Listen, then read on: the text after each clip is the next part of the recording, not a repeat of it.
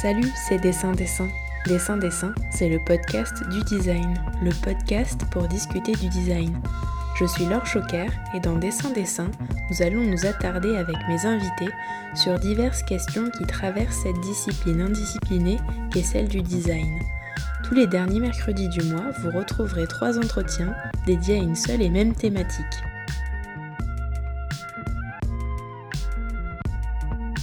Après une année 2020 où la forme de fiction que pouvait revêtir l'idée d'un virus pandémique est bel et bien devenue réalité, quoi de mieux que de questionner le design fiction en ce début d'année 2021 Cette 22e série d'épisodes interroge ceux et celles qui plantent la petite graine de nouveaux imaginaires dans nos espaces de cerveau disponibles. Le constat du besoin de ces nouveaux récits est largement diffusé, mais encore faut-il les mettre en action. No future ou yes future, plutôt un maybe future. Comme disait le poète Paul Éluard, il n'y a pas de hasard, que des rendez-vous. Et il est bien question de hasard pour le studio Design Friction qui s'est formé sur un coin de table au gré des rencontres. Ensemble, avec l'un de ses membres, Bastien Kespern, nous avons parlé de futur souhaitable, de sexisme dans le sport, de déambulation, de provotype, prototype provoquant, d'autocritique et de débat.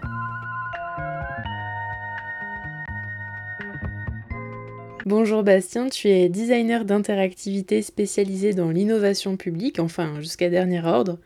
Tu es l'un des membres du studio de design nantais Design Friction avec euh, Estelle Harry et Léa Lipera. J'espère que je prononce pas euh, mal leur nom.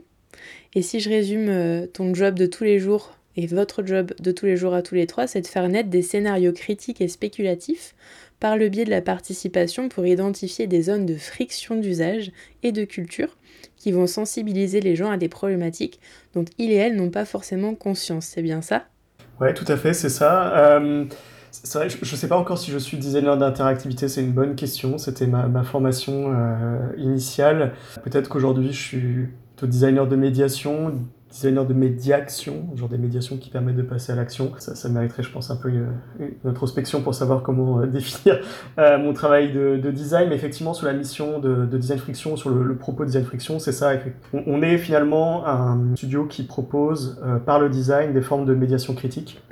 Euh, L'idée étant euh, d'aider euh, des organisations, hein, qu'elles soient publiques ou privées, ou des communautés, à comprendre des problématiques complexes ou des problématiques à venir à éventuellement anticiper euh, ce que pourrait euh, impliquer euh, ces problématiques. Et puis finalement en retour aujourd'hui essayer de renforcer leur capacité d'agir et de décider. On va de, de, toute façon on va creuser la question. Et ça fait combien de temps que Design Friction existe? Alors on a lancé le studio fin 2014 avec Estelle avec qui on, on a cofondé le, le studio. Léa nous a rejoint euh, un an et demi euh, plus tard. Euh, en fait, c'est intéressant parce que c'est une. on n'avait pas prévu hein, de, monter un, studio. C'était une, rencontre du, heureux hasard. finalement, on a eu des discussions fructueuses autour d'un coin de bureau où il s'est avéré qu'on s'intéressait à la même chose. et c'était comment en fait rendre actionnable cette approche du design fiction, du design spéculatif, puisque on, avait euh, tout un discours autour de cette pratique euh, qui visait à créer du débat, à expliciter des, des, problématiques complexes, mais finalement qui restaient souvent cloisonnées peut-être entre les murs euh, des galeries, euh, des musées, qui manquaient peut-être euh, justement d'aspect participatif ou cette capacité à, à s'ancrer dans les réels. Et donc c'est à partir de, ce postulat qu'on a monté le studio. D'accord, bon bah des fois le, le... je crois qu'il n'y a pas trop de hasard. Moi je, je, suis persuadée que c'est c'est pas du hasard, c'est c'est que des rencontres comme tu le dis. Pour débuter notre entretien, je vais te poser la question rituelle de dessin-dessin, qui est est-ce que selon toi le design est définissable? Si oui, quelle est sa définition? Et sinon pourquoi? Donc je me doute que tu vas répondre pour l'ensemble du collectif et pas seulement pour toi. Ouais, euh, j'ai essayé de faire quelque chose de, polyphonique dans lequel on, on se reconnaîtra. Euh, bon, peut-être commencer par enfoncer quelques portes ouvertes euh, pour bien commencer. Euh, je pense qu'il est nécessaire d'avoir une définition plurielle du design. Peut-être même que le design finalement est définissable, mais il doit rester indéfini.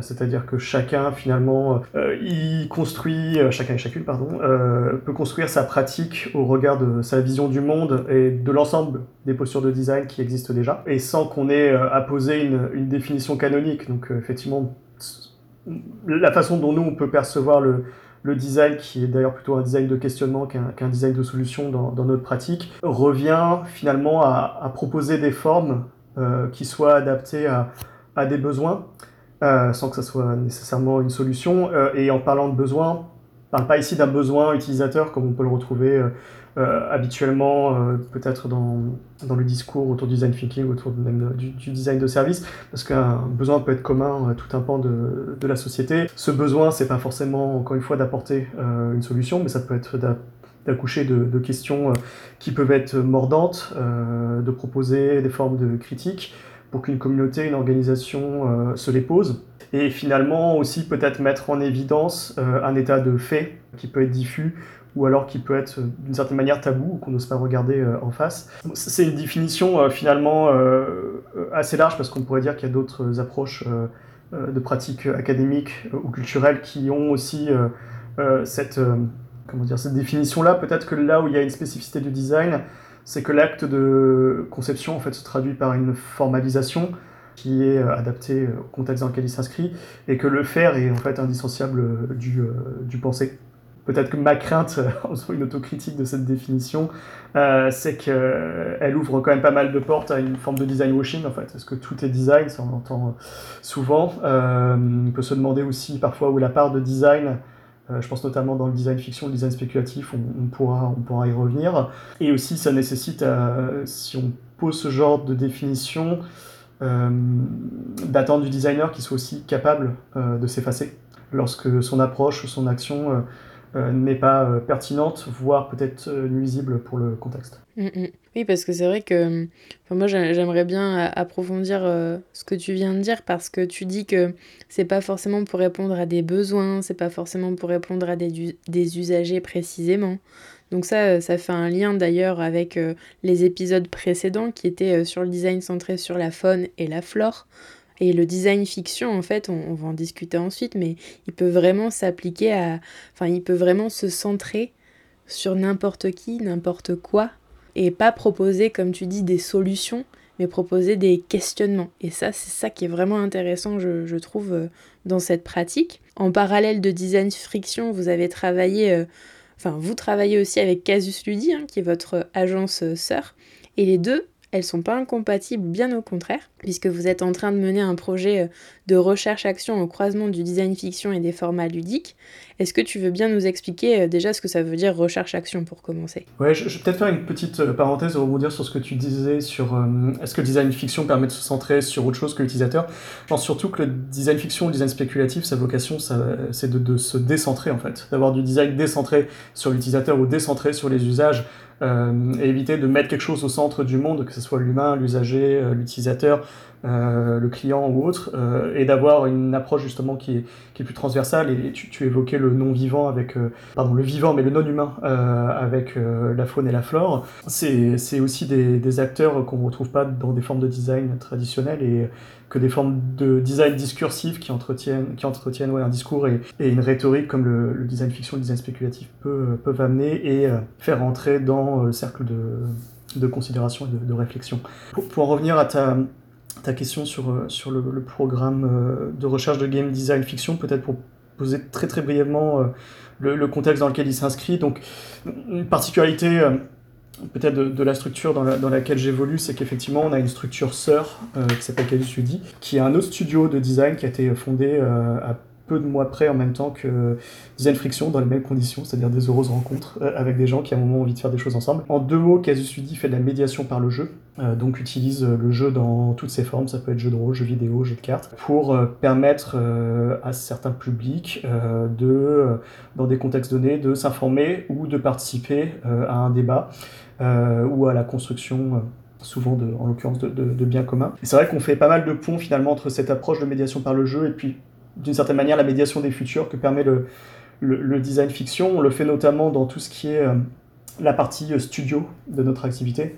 C'est-à-dire qu'aujourd'hui, on a à peu près un tiers de notre temps qui est dédié à la production autocommissionnée. Donc on autofinance nos propres projets, donc qui ne sont pas des projets clients. C'est en ça qu'on ne se définit pas tant comme une agence que comme un studio, parce qu'il y a une part de carte blanche en fait qui euh, tient en partie de la R&D, mais qui tient aussi, euh, je pense, d'une forme d'engagement euh, des différents acteurs des, studios, parce qu'on se saisit de, de thématiques qui nous intéressent. Ça peut être la question de l'écologie, de l'urgence climatique, du sexisme, et on fait des productions autour de ça qu'on autofinance. Et dans ce cadre-là, effectivement, on a croisé design fiction et médiation par le jeu autour de cette notion de, game design fiction. Ça va peut-être faire hérisser le poil euh, aux chercheurs qui peuvent écouter ma, définition du moins de, la recherche-action. Euh, vraiment le définir de la façon dont on le fait, hein. c'est pas du tout une définition canonique.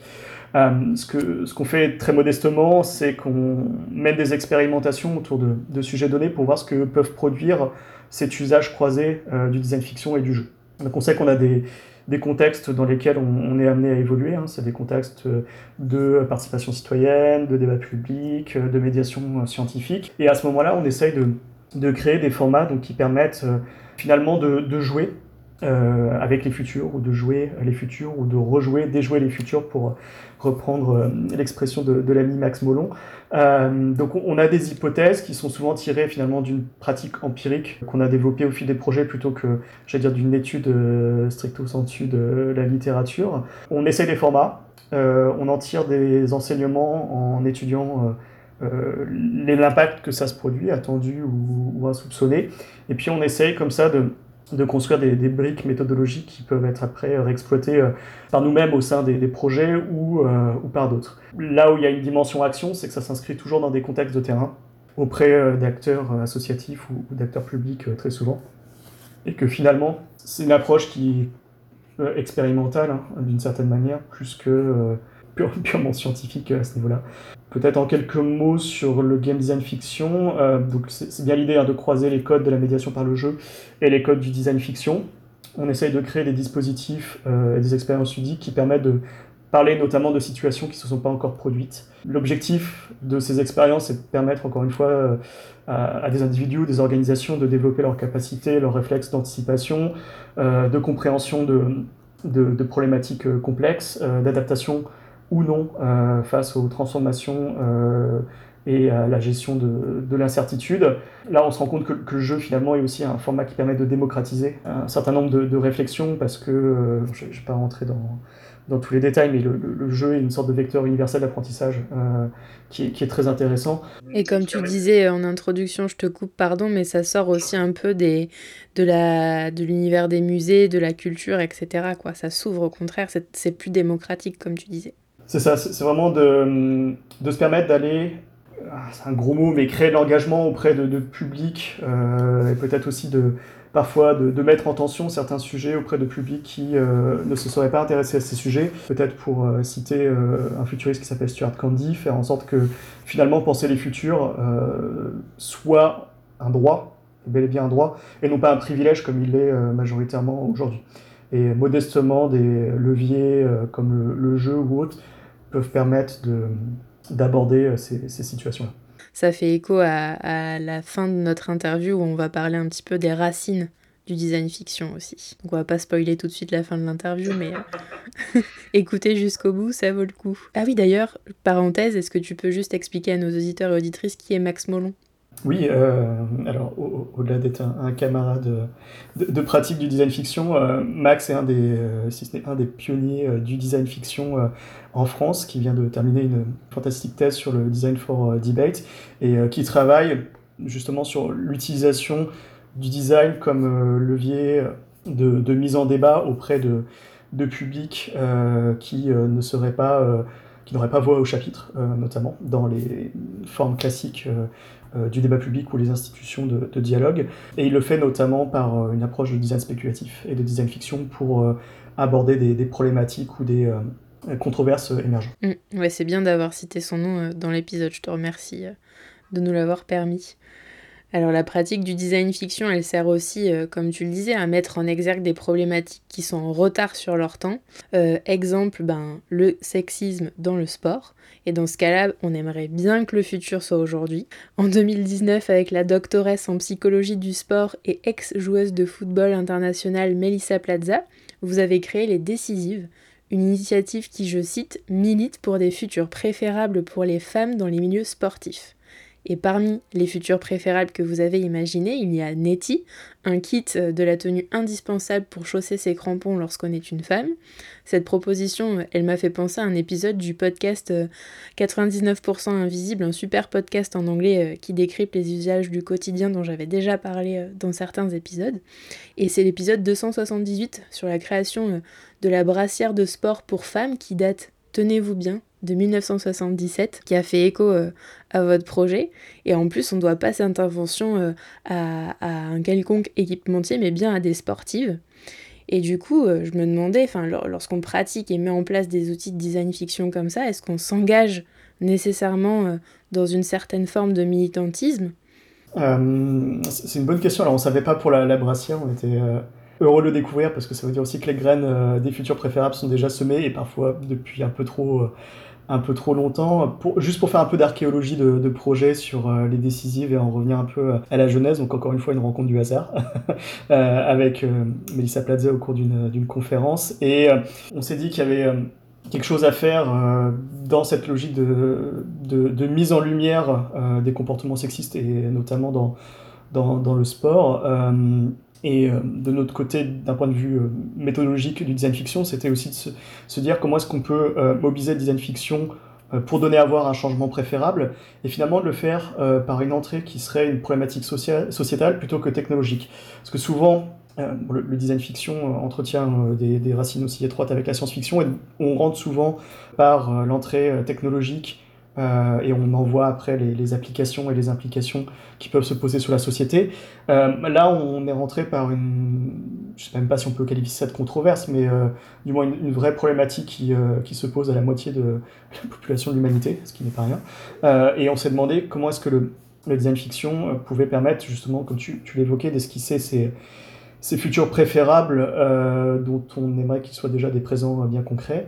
Il y a une part de militantisme et d'activisme euh, dans ce projet. D'ailleurs, on, l'avait, on a un peu utilisé un mot valise qu'on avait appelé spéculactiviste euh, pour ce, pour ce projet-là, finalement on est un peu dans le, dans le registre de, de l'activisme. Je reviendrai un peu, un peu plus tard là-dessus. Mais je ne sais pas si le design spéculatif, design fiction, euh, tout, tout le, je sais pas si tous les praticiens l'entendraient comme une approche militante ou activiste. Nous, on pense qu'il y a une part de militantisme et d'activisme euh, là-dedans, puisque les deux développent un cadre de euh, questionnement euh, éthique qui vient interroger la préférabilité des futurs et en miroir questionner ce qu'est notre présent, ce qui fonctionne et dysfonctionne dès aujourd'hui. mais je pense que le caractère militant de la pratique, avant tout, dépend finalement du designer ou de la structure qui va mobiliser cette approche. On voit aussi de, de nombreuses production de design fiction en tant que tel, peut-être un design fiction qu'on pourrait qualifier de plus marchand, qui euh, au final tendent à conforter ou réaffirmer euh, une situation de, statu quo plutôt que de le, remettre en, question. Donc ça veut aussi dire que euh, clairement des marges de manœuvre dans, dans, la pratique, peut-être pour la rendre plus incisive, pour être en mesure de provoquer, d'interroger, de, secouer, faire en sorte que ça soit pas que qu'un un, un, vœu, pieux. En, même temps, euh, je, me pose la question de comment euh, euh, un activiste ou, un militant qui du coup n'est pas designer verrait cette approche, puisqu'on a quand même recours à la fiction, au récit, là où l'activisme est historiquement ancré dans l'action tangible, hein, comme souligne son, son terme. Est-ce que le design fiction serait qualifié de, de l'activisme d'activisme paresseux. Nous, on, pense qu'il y a plutôt une complémentarité à ce niveau-là, c'est-à-dire que effectivement, on, travaille au niveau de, de la fiction et, du récit, euh, mais bon, l'histoire euh, avec un grand H hein, le raconte euh, bien mieux que nous. Le, poids et le pouvoir des récits et de la fiction dans la capacité de transformation et de mobilisation pour un passage à l'action est existante. On citera peut-être le livre le plus euh, vendu de tous les temps, la Bible. Il y a vraiment une, complémentarité probablement à ce niveau-là, mais que le, degré d'activisme et de, militantisme aussi dépend un peu de, la culture et du bagage de, chaque designer. C'est voilà, aussi ça le caractère pluriel, j'imagine, de, la pratique. Tout à fait. Ben, J'invite ceux et celles qui nous écoutent à, à aller euh, jeter une oreille à, la partie 2 de cette euh, série design fiction avec euh, l'anthropologue Fanny Paris, où on aborde aussi ce sujet. D'ailleurs, s'il y a des auditeurs et des auditrices qui sont intéressés par la démarche des décisives, est-ce qu'ils peuvent rejoindre le mouvement? Je, ne pense pas que c'est un mouvement à proprement parler, ce serait peut-être lui donner trop, trop d'ambition ou trop d'ampleur. En tout cas, ce qui est sûr, c'est que tout à chacun et chacune est invité à imaginer ses propres euh, scénario, hein, euh, que ce soit par design fiction ou par d'autres euh, d'autres formes de, de, récits pour imaginer d'autres futurs de ces futurs préférables. Aussi, pourquoi pas nous les proposer pour qu'on les mette sur, modestement sur, sur le site qui sert un peu de vitrine. Parce que là, on a abordé certaines facettes qui abordent des problématiques liées à la question des rôles modèles, par exemple, à la question des équipements dans le sport qui entretiennent justement ce, rapport aussi de, de sexisme et de domination euh, lorsqu'on donne des, équipements dédiés euh, aux hommes, euh, aux femmes. Donc il y a plein d'autres facettes encore à, imaginer. plus modestement, on a aussi des affiches qui célébraient certains des futurs sur le site, donc il ne faut pas hésiter à aller les, les imprimer puis les coller dans son club de sport pour réclamer l'égalité salariale, par exemple. C'est des actions qui sont encore une fois très modestes. Hein. Peut-être que les Décisive a aussi une vocation d'inspiration, c'est-à-dire qu'on se pose nous, en, interne, dans, la structure, la, question aussi de transposer à d'autres domaines sportifs ou, non, et on pense notamment à la question euh, euh, de l'e-sport et du jeu vidéo qui euh, ne sont pas, j'allais dire, les, les, secteurs les plus progressistes qui soient et qui se retrouvent encore trop souvent enfermés dans un carcan sexiste. donc pourquoi pas un décisif sur l'e-sport qui puisse aussi montrer qu'il y a des horizons et des perspectives réjouissantes pour toutes les joueuses en e-sport. Oui, ça paraît tout à fait légitime ce questionnement avec Casus Ludi. Euh, ça rejoint vos, deux activités. Et euh, tu disais voilà, de, que votre vœu, c'était un peu d'inspirer euh, les gens. Et du coup, dans ce cas précis, on a envie de se demander si la prophétie du design fiction se réalise et s'il y a des équipementiers ou des industriels qui sont venus toquer à votre porte pour réaliser des projets avec vous. Alors sur les décisives, non. On n'a pas eu de contact de la part euh, d'équipementiers. Euh, encore une fois, c'est intéressant la, tension euh, l'utilisation du futur par le design fiction dans, le projet décisif. C'est que là, on parle de, futur préférable, hein, mais comme on le disait à l'instant, on aimerait que ce soit déjà des, présents, des présents bien concrets selon nous, hein, j'entends. donc finalement, le, projet s'inscrit dans une forme d'entre-deux, avec une ambition initiale qui est quand même une forme de mise en lumière et de dénonciation de, de situations qui sont bien connues, j'allais dire malheureusement des, des principaux intéressés, mais aussi de les amener, euh, d'amener la prise de, de conscience auprès d'autres personnes, notamment ces messieurs qui ne seraient pas euh, euh, conscients de, des pratiques qui peuvent exister dans le milieu sportif. Mais le projet, pour autant, c'est pour ça qu'on n'a pas fait le choix, par exemple, d'avoir des choses recours trop à des futurs gris ou des choses qui tendraient à la dystopie, parce que la dystopie est déjà bien existante aujourd'hui, et qu'on a préféré proposer des perspectives inspirantes. Et là où c'est dans un entre-deux, c'est qu'il n'y a rien d'infaisable dans ce que présentent finalement les, les décisives, et à tel point qu'on peut se demander aussi pourquoi est-ce que c'est pas déjà la norme aujourd'hui pour pour certains des, des, projets. Donc en cela, il, est un peu ambigu hein, ce projet parce que c'est vrai qu'habituellement la façon dont on présente aussi notre pratique de design fiction, c'est de dire qu'on produit des, des, artefacts qui n'ont pas vocation à être mis sur le marché parce qu'ils sont là pour, pour provoquer la réflexion, le débat. Par exemple, enfin, on a, on, on a parlé de Netty, là, qui est le kit de tenue, mais euh, le, le, les, les, fausses euh, cartes Panini, Panini, que vous avez en plus appelé Panina, enfin, moi, c'est un truc, je me dis, mais comment ça se fait quand je vois ça, qu'ils soient pas intéressés direct, qu'ils vous achètent le projet, quoi. Enfin, c'est. C'est fou. Bon, après, c'est parce que vous n'avez pas forcément communiqué dessus à fond non plus, mais... Euh. Ouais, mais il faudrait leur poser la question, il faudrait l'amener euh, dans un COMEX euh, d'un grand équipementier sportif ou de, je sais pas, de, de la ligue de football professionnel peut-être, et puis voir ce que ça suscite euh, comme réaction. Oui, parce que pour préciser aux auditeurs et aux auditrices, bon, vous irez voir le site des décisives, mais en fait, euh, euh, Design Friction a créé des cartes Panini, enfin Panina du coup, joue la com. Et du coup, ben, c'est pas joue la comme Beckham là pour le coup, c'est joue la comme des sportives de haut niveau dont personne connaît les noms quoi. Donc c'est quand, même, quand même dingue qu'il n'y ait pas la même chose pour, pour le sport féminin quoi.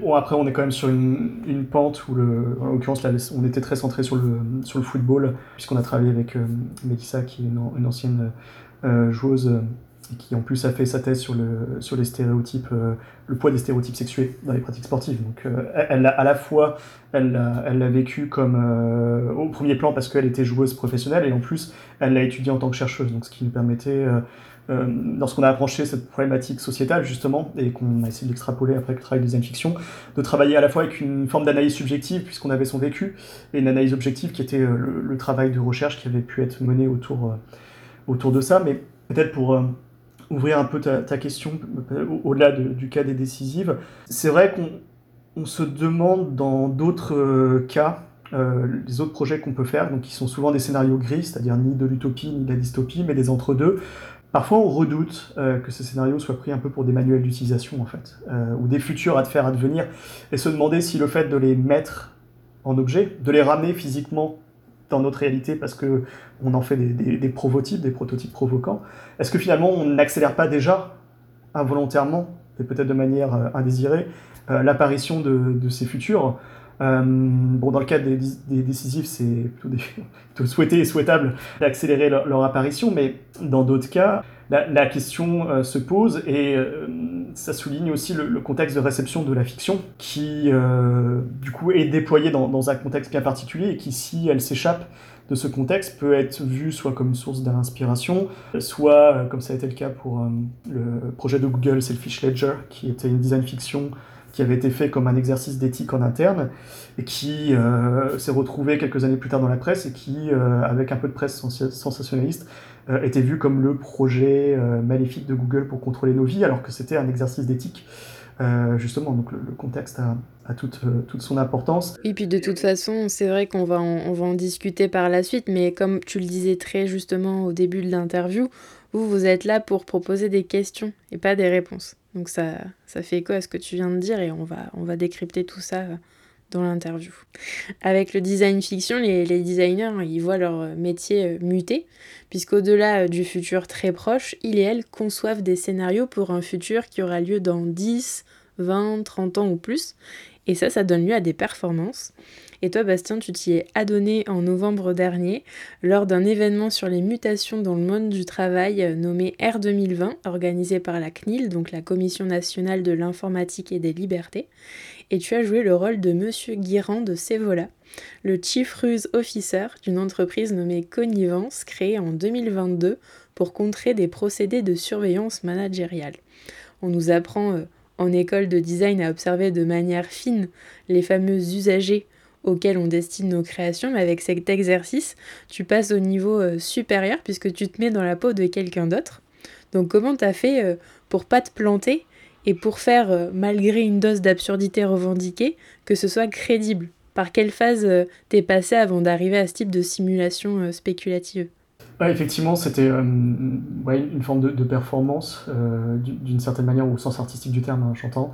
Dans, le cadre donc de ce colloque qui avait lieu en ligne et qui était organisé par la CNIL, où il y avait une partie du, colloque qui était dédiée à la question de la, surveillance euh, managériale et comment, effectivement, notamment dans le cas de, des confinements, il y a eu un recours à la surveillance des, travailleurs euh, par leur manager ou par leur patron via des systèmes de tracking pour s'assurer qu'ils étaient bien en train de, de travailler euh, alors qu'ils télétravaillaient.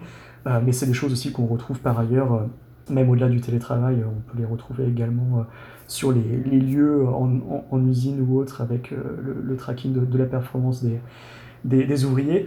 Juste pour expliciter, Guillaume de Cévola, euh, c'était pas juste euh, un nom pris au hasard, c'était un peintre lors de la Première Guerre mondiale qui est un des, des papas de la pratique du camouflage. C'était un, clin d'œil où j'ai usurpé son nom pour jouer moi-même le rôle d'un Chief Rules Officer dans une coopérative qui crée des, euh, des systèmes effectivement de contre-surveillance managériale.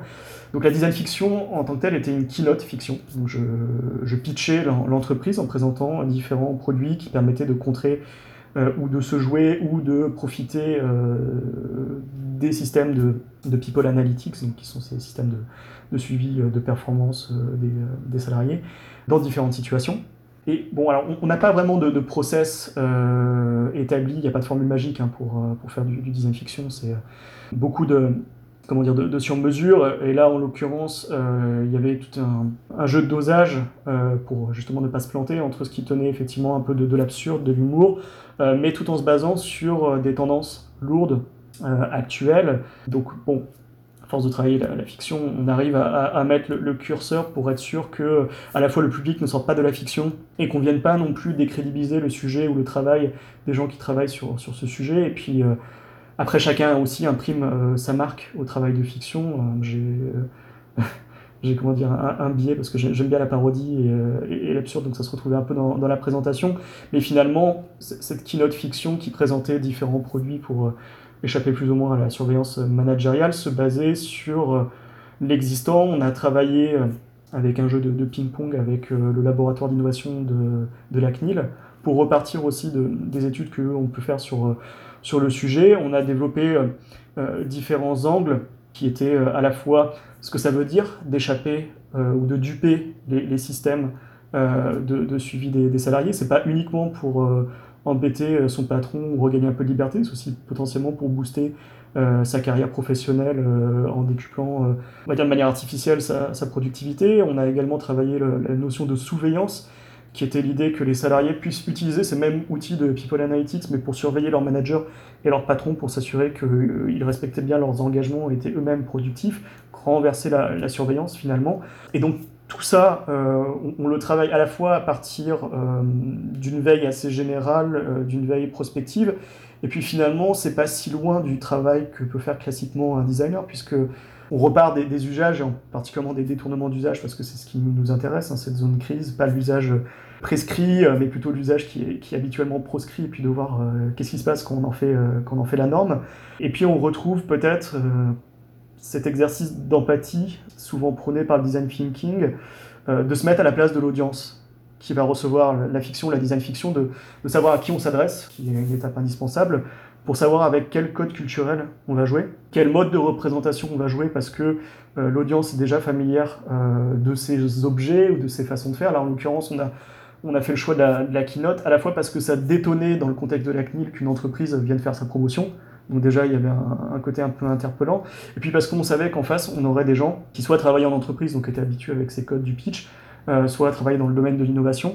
Et donc comment on détourne, on joue avec ces codes, on les amène dans une forme de dissonance pour qu'il y ait suffisamment de familiarité, mais pas euh, totalement. Donc tout ça est finalement un jeu de, de, curseur euh, d'une certaine manière, qui amène aussi à une forme de, de responsabilité, parce qu'on amène des choses qui sont crédibles. Tout à l'heure, on parlait du risque d'accélérer l'apparition des futurs, mais il ne faut pas non plus que les gens euh, qui arriveraient euh, en, plein milieu de, de cet exercice pensent que c'est la réalité et repartent par la suite.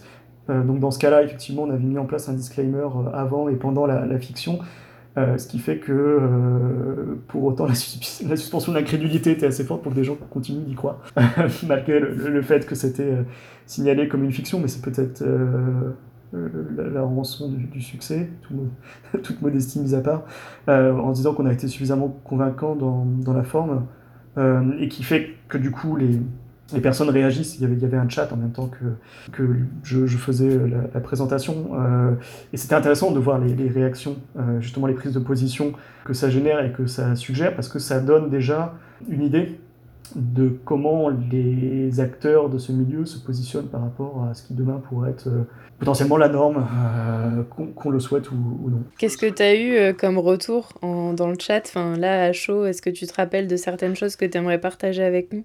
Alors je pourrais pas parce que de, mon côté à moi, je ne voyais pas le chat. J'ai appris qu'il y avait des retours très polarisés par la suite, mais malheureusement, j'ai pas pu voir. D'ailleurs, c'est, euh, on y revient un peu plus tard, mais bon, ça pose la question de la documentation de, ce que produit un, travail de, design fiction. Mais oui, c'est euh, un travail de, calibrage et également de comment dire, de, variété euh, des matériaux avec lesquels on joue. Lorsqu'on fait un scénario de design fiction, c'est pas rare de euh, mettre côte à côte euh, le travail scientifique qui peut être issu d'un paper un article de Press People, et puis de faire des croisements et de voir ce que ça donne comme situation, comme euh, produit ou service provoquant ou inspirant ou, ou, entre deux. On l'aura bien compris, enfin je, je, je, précise juste avant ma prochaine question que tous les liens dont on parle ensemble sont en description de l'épisode. On l'aura compris, l'un de, de vos outils pour mettre en place vos projets, c'est les ateliers participatifs.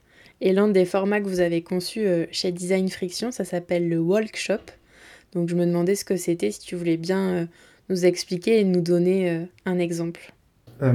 c'est vrai que c'est quelque chose qu'on a mis, j'allais dire en place, non, sur, lequel quasiment le studio s'est bâti finalement lorsqu'on s'est rencontré avec Estelle en, 2014-2015, c'était cette volonté de faire du design fiction, design spéculatif, participatif, parce que c'était encore un travail qui tenait beaucoup de l'autorat travail d'auteur euh, dans, euh, j'allais dire, les petits milieux euh, du design spéculatif, du design fiction. Et là, on se demandait comment est-ce qu'on pouvait amener des, non-experts, gens qui ne soient pas experts de la prospective, mais qui ne soient pas non plus des designers, et comment les amener à, contribuer, à enrichir ou à créer eux-mêmes leur propre, leur scénario. Et donc, effectivement, on développait différents formats de, de co-construction ou de, mise en, discussion euh, des productions spéculatives. Donc l'un d'entre eux, effectivement, est le workshop, euh, qu'on n'a pas inventé, hein, qu'on soit tout à fait transparent. c'est inspiré d'un format qui s'appelle System Layers, qui a été inventé par Adam Greenfield et Nuri Kim. et donc, en quelques mots, le, workshop, c'est une déambulation dans un espace, en l'occurrence, nous, on le fait en ville. Donc c'est une déambulation fictionnelle et créative, c'est-à-dire qu'on fait un peu une sorte de visite guidée des futurs dans la ville. En l'occurrence, on l'a fait dans un projet qui s'appelle la, Cité des données. Il faut imaginer qu'on embarque une dizaine, douzaine de participants, qu'on va se balader dans les rues, qu'on a déjà prévu des arrêts à certains endroits clés de la ville, en l'occurrence la première fois qu'on l'a expérimenté, c'était à Nantes, et on va s'arrêter par exemple sur une, place de marché, et puis ça va être l'occasion de se projeter en 2036 par exemple, et puis se demander comment euh, est-ce que euh, ce marché euh, aurait, se serait transformé sous l'emprise par exemple des, données, voilà, sur une, sur dans, une ville mise sous régime intense de, de, la donnée, comment est-ce que ce lieu s'est transformé, puis du coup on raconte une fiction euh, on présente, euh, on fait appel à l'imagination hein, euh, pour que les, gens se représentent comment est-ce que ce lieu a, évolué. Donc ils sont immergés dans le lieu, on peut utiliser des visuels, on peut utiliser des, supports écrits, on les laisse imaginer comment ça s'est transformé à partir des, amorces qu'on peut leur donner. Et puis on fait aussi d'autres arrêts, on fait des petits exercices in situ pour les amener à, formuler leur propre fiction par exemple se mettre dans, le cas de la cité des données, faire un arrêt à tel endroit, puis se mettre dans la peau d'un capteur. Se demander qu'est-ce que je capterai là en termes de données euh, que je suis autorisé à capter, que je ne suis pas autorisé. Euh, un peu plus loin, se mettre dans la peau du génie du mal. Comment est-ce que je pourrais utiliser les données ici pour nuire euh, à la vie de la ville ou à une communauté en particulier? Et dans, dans ce cas-là, le workshop en fait fonctionne comme une forme d'échauffement.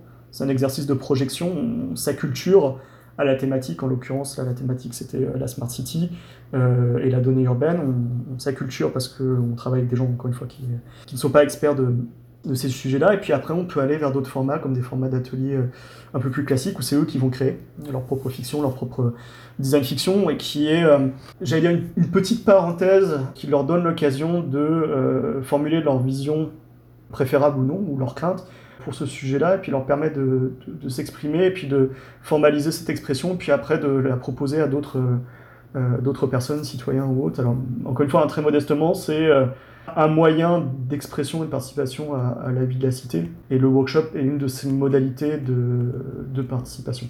Sur, la cité des données, pareil, on documente, donc tout est en ligne euh, sur le site lacitédesdonnées.fr, sauf erreur de ma part, où on peut refaire finalement le, workshop, mais euh, sans être euh, sur le lieu, parce qu'on a remis les, fictions en ligne sur comment s'est transformé l'hôpital, comment s'est transformé la halle des startups, etc.. Ça marche, j'ajouterai ça dans les liens de description de l'épisode. Alors pour poursuivre sur les processus que vous avez mis en place chez Design Friction, j'aimerais qu'on discute de l'après-fiction. Parce qu'une fois que vous avez diffusé euh, vos projets spéculatifs, vous mettez un point d'honneur à les évaluer, on a un petit peu discuté déjà. Et sur votre site internet, c'est écrit, je cite, Le fait même de spéculer et de provoquer ne devrait pas être une fin en soi. Tout comme dans n'importe quel processus de design, nous ressentons le besoin d'agréger les retours argumentés et les réactions spontanées qui résultent de nos productions pour mieux évaluer celles-ci. C'est pourquoi nous assurons un suivi des discussions déclenchées par nos fictions. Nous incluons dans notre démarche de design des outils et des méthodes pour documenter et cartographier les arguments clés qui émergent des débats soulevés. Ces livrables complètent les spéculations initiales, tel un matériau brut qui aide à prendre des décisions dans le présent. Ils ont également pour but d'accompagner l'évolution du sujet traité à travers de nouvelles spéculations et itérations qui continuent d'enrichir les échanges entre acteurs. Donc j'imagine que selon vos commanditaires, vous devez avoir des exigences diverses qui vont de la tendance à l'identification profonde et détaillée, mais pour qu'un débat euh, fonctionne entre guillemets à minima, combien de personnes doivent y participer et quelles personnes d'ailleurs ce serait bien d'embêter euh, de répondre sur la jauge, parce qu'encore une fois, hein, toute une question de, contexte. Euh, par contre, un prérequis, et qui n'est clairement pas le, plus facile euh, comment dire, à atteindre ou, à satisfaire, c'est la diversité des profils qui sont conviés à, ce débat. Le, nerf de la guerre est ici, en fait. C'est d'amener une pluralité d'expériences, de vécus, d'expertise à dialoguer ensemble, à débattre ensemble. c'est souvent, dire, le, plus compliqué à, obtenir cette diversité parce que nécessairement on va avoir des, publics qui sont habitués euh, soit à ces exercices, euh, en l'occurrence design fiction, soit à prendre la parole en public, qui vont spontanément euh, l'apprendre, et ce qui amène, c'est pas chose facile, à imaginer des formats qui permettraient d'amener les spéculations ou la discussion, le débat auprès de publics qui en sont les plus éloignés, et de se donner les moyens de leur donner euh, la parole. Euh, c'est vraiment pas simple parce que euh, avant d'amener ce débat, cette mise en discussion, puis la documentation et si ce n'est l'opérationnalisation de, ce qu'on peut retirer du, du processus, bah, il y a toute la phase de design, hein, de, conception, des artefacts et tout. donc souvent ça pêche par une question de, de moyens, hein, parce que la, production prend, prend, beaucoup de moyens. C'est des considérations de bassement pratiques et pratiques, mais qui font que bah, cette partie de mise en débat, voire de documentation, est souvent le parent pauvre des projets de design fiction design spéculatif qui euh, euh, s'arrêtent à la production.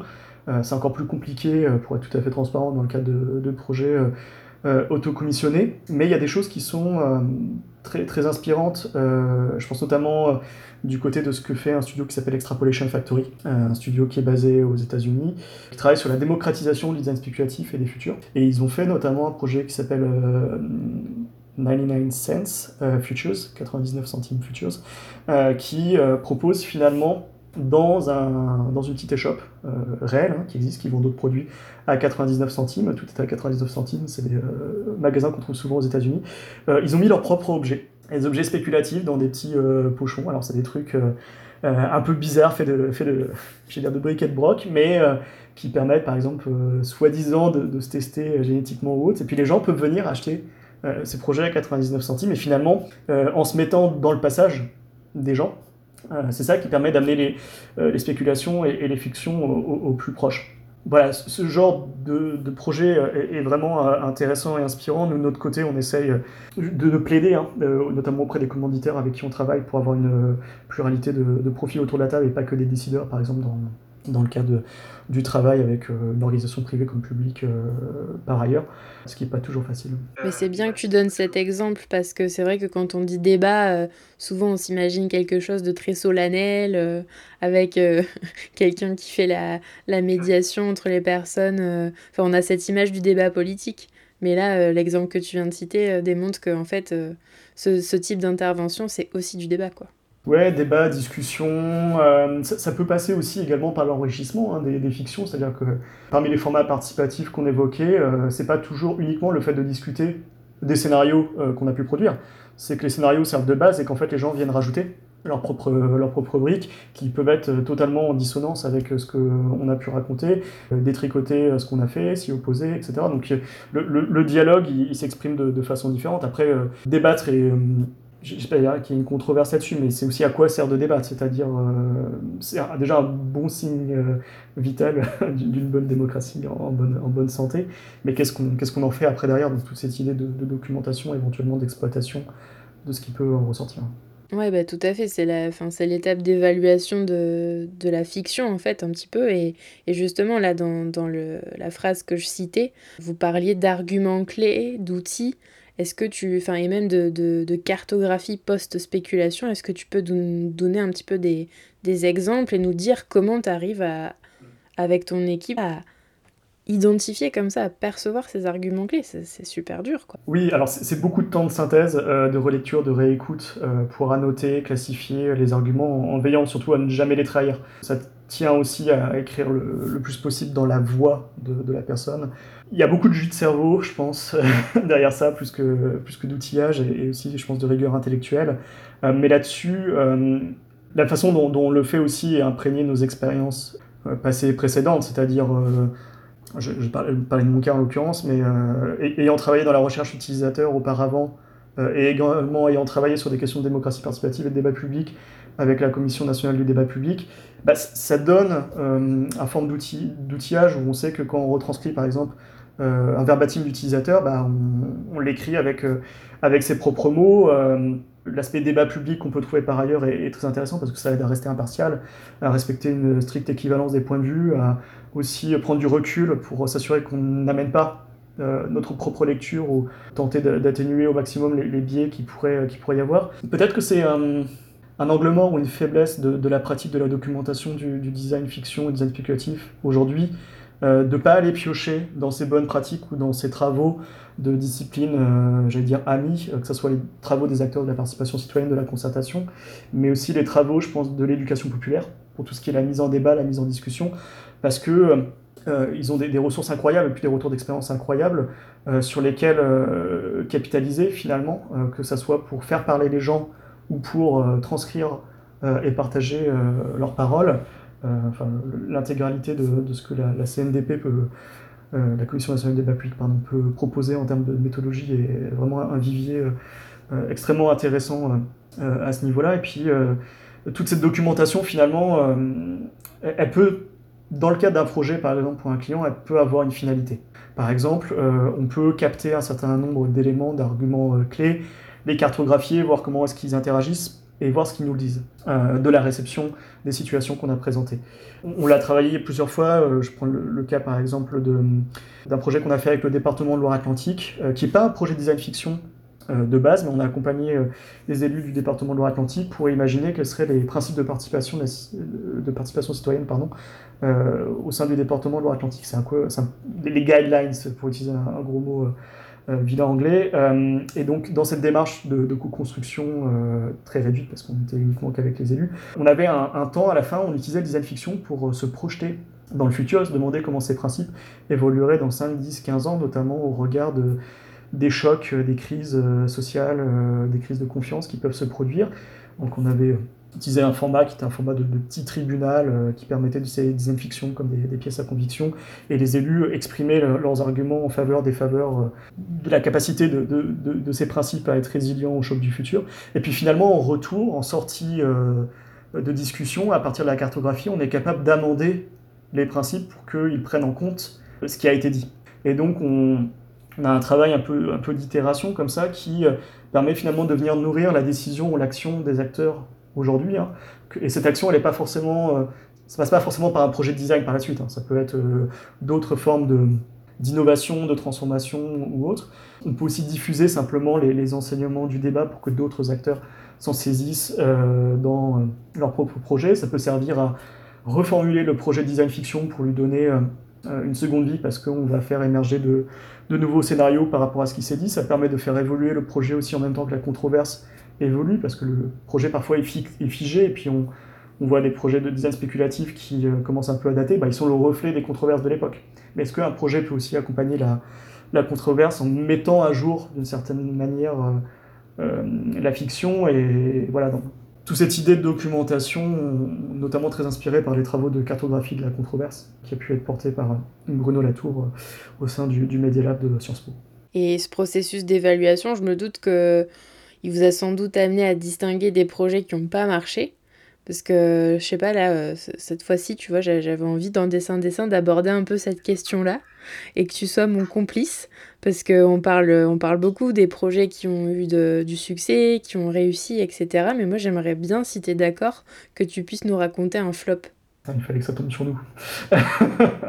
ne me remerciez pas. Ah, c'est une question qui est intéressante parce que ça, pour rebondir sur l'évaluation, ça demande quels sont les critères pour savoir si c'est une réussite ou un flop.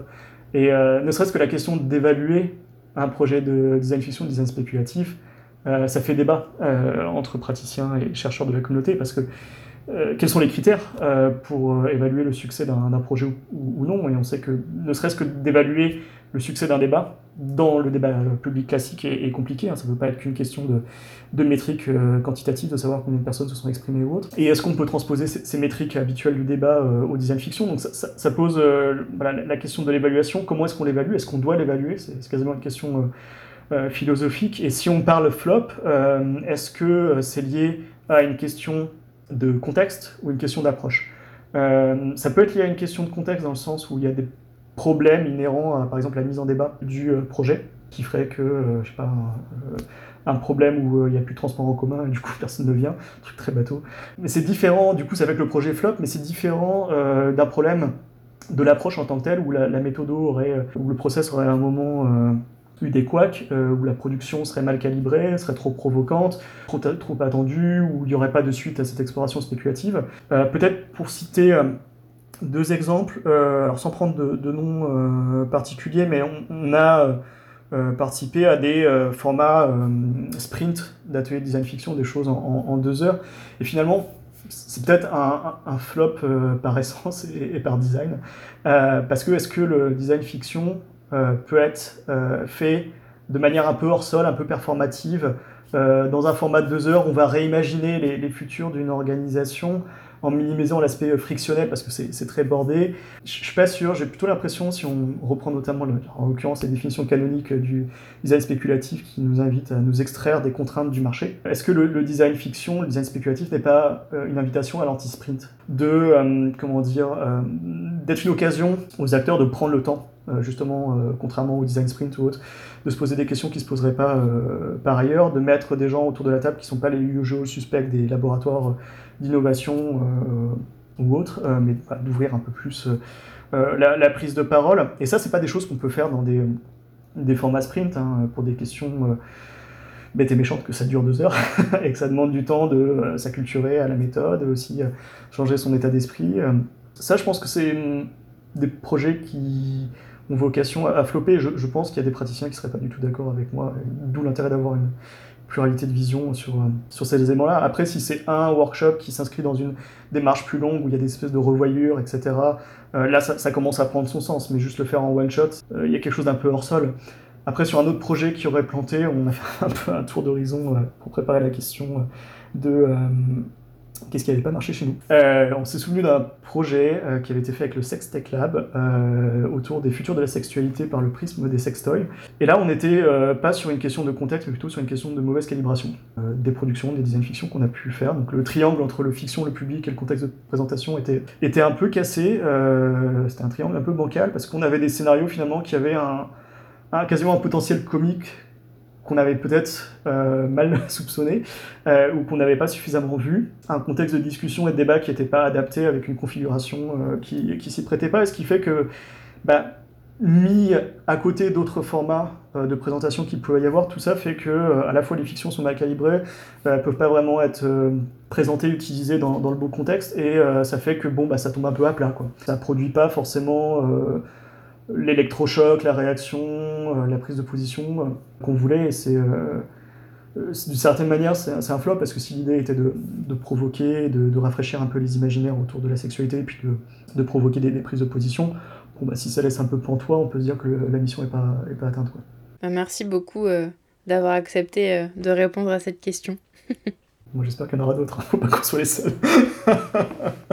Bah ouais, il y en aura d'autres, c'est un peu le but aussi cette année. J'ai décidé que j'allais instaurer ça. Non mais c'est très, très très très important. Euh, petite parenthèse, mais vu que le design fiction a cette vocation critique, cette capacité à faire son autocritique, euh, parce qu'il propose de prendre euh, du recul et d'avoir porté un regard réflexif sur la société. Mais si euh, la pratique n'est pas capable de porter un regard réflexif sur elle et de s'appliquer ses, propres codes, bah, potentiellement, ça peut à un moment coincer. Bah, c'était un peu pour boucler la boucle aussi que je, que je te posais cette question. Il y a une mise en abîme.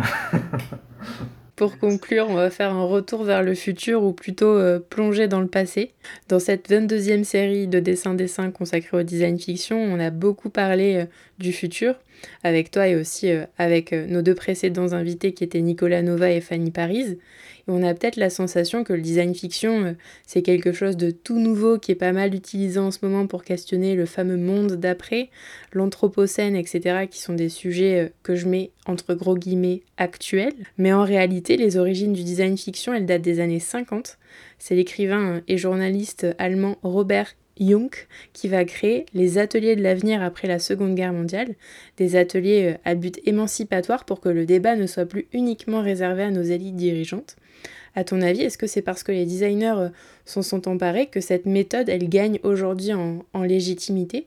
Et est-ce que finalement, le design fiction, c'est pas euh, l'une des rares méthodes de création qui puisse se permettre d'aborder tous les sujets de façon tangible? Alors, je, vais commencer peut-être par la deuxième. Je pense pas que ce soit la seule méthode. Euh, ce serait très peu humble de la part des gens qui pratiquent le design fiction de penser qu'ils sont, euh, ils ont inventé la roue. non, non, il y, a plein d'autres méthodes. Hein. On évoquait tout à l'heure les la question du, euh, design, euh, du débat public, pardon, qui, permet de discuter de, problématiques euh, socio-technologiques qui se posent, mais également on pourrait citer la médiation culturelle et scientifique, hein, qui permettent également, avec leur propre mode de représentation, d'immersion, les, les, expériences qu'ils qui peuvent proposer, les, interactions entre les personnes qui peuvent être proposées à travers des dispositifs muséographiques ou autres, c'est d'autres formes de, création hein, qui permettent de se poser des questions et d'observer ce qui s'est passé hier, aujourd'hui et euh, de réfléchir à demain. Les designers, enfin, il y a certains, on, l'entend quand même assez souvent, de dire que le designer conçoit forcément pour le futur, même si ses productions sont encore dans le présent. Euh, est-ce que c'est une question de légitimité? Je ne sais pas, parce que le design fiction, lorsqu'on on le met en vis-à-vis de la prospective, il y, a, des complémentarités qui sont tout à fait euh, intéressantes à travailler à ce niveau-là. Donc je sais pas si c'est tant une question de légitimité qu'une question de trouver des synergies avec euh, les disciplines existantes, que ce soit disciplines discursives, réflexives, anthropologie, euh, ethnographie, enfin voilà, tous euh, ces éléments des sciences humaines et, sociales, enfin plutôt dans, dans l'intérêt à, à, s'intéresser à ce qui se fait par ailleurs. On évoquait tout à l'heure de saisir des, outils de, de l'éducation populaire, par exemple, pour mettre en débat des, des productions. et peut-être qu'on pourrait reprocher aux, designers ce qu'ils font que là où il y a une part d'illégitimité, d'une certaine manière, c'est une forme de myopie de ne pas aller assez regarder euh, ce que peuvent faire des, euh, des disciplines euh, entre guillemets amies et de ne pas travailler suffisamment dans, dans, cette approche pluridisciplinaire. Après, sur tout ce qui est l'effet d'engouement du design fiction aujourd'hui, est-ce que c'est également un, écho au, design thinking et peut-être aux limites qu'on le design thinking? Est-ce que c'est un effet d'aubaine et d'opportunisme parce que on a l'impression d'avoir un nouvel outil, euh, ou un énième outil diront certains, euh, avec lequel euh, se projeter? Est-ce que c'est quelque chose qui fait écho à un besoin de sens grandissant, notamment de, de la part des personnes qui sont en charge de l'innovation, en charge de, la décision Voilà, est-ce que c'est le, reflet de, nos envies de un peu plus de Black Mirror et de, se faire des frissons avec des scénarios dystopiques? Est-ce que c'est euh, un acte de l'acheter en, s'intéressant au futur plutôt qu'au problème d'aujourd'hui? Euh, je ne sais pas ce qu'il faut mettre derrière l'intérêt du, design fiction et, euh, probablement qu'il faudra attendre quelques années pour voir aussi comment, comment ça évolue. En tout cas, ce que tu évoquais avec la, référence à Robert Young nous rappelle qu'il est important de, questionner les, racines de la pratique, de voir d'où est-ce qu'elle vient, de savoir ce que les designers peuvent amener dans ce grand jeu de, la réflexivité, euh, de la projection, pour euh, savoir euh, se positionner et pour boucler avec une des premières choses qu'on évoquait dans, la définition du design, aussi savoir quand se retirer du jeu. Bah, c'est une parfaite conclusion, on va se retirer nous aussi. Merci beaucoup Bastien. Mais je t'en prie.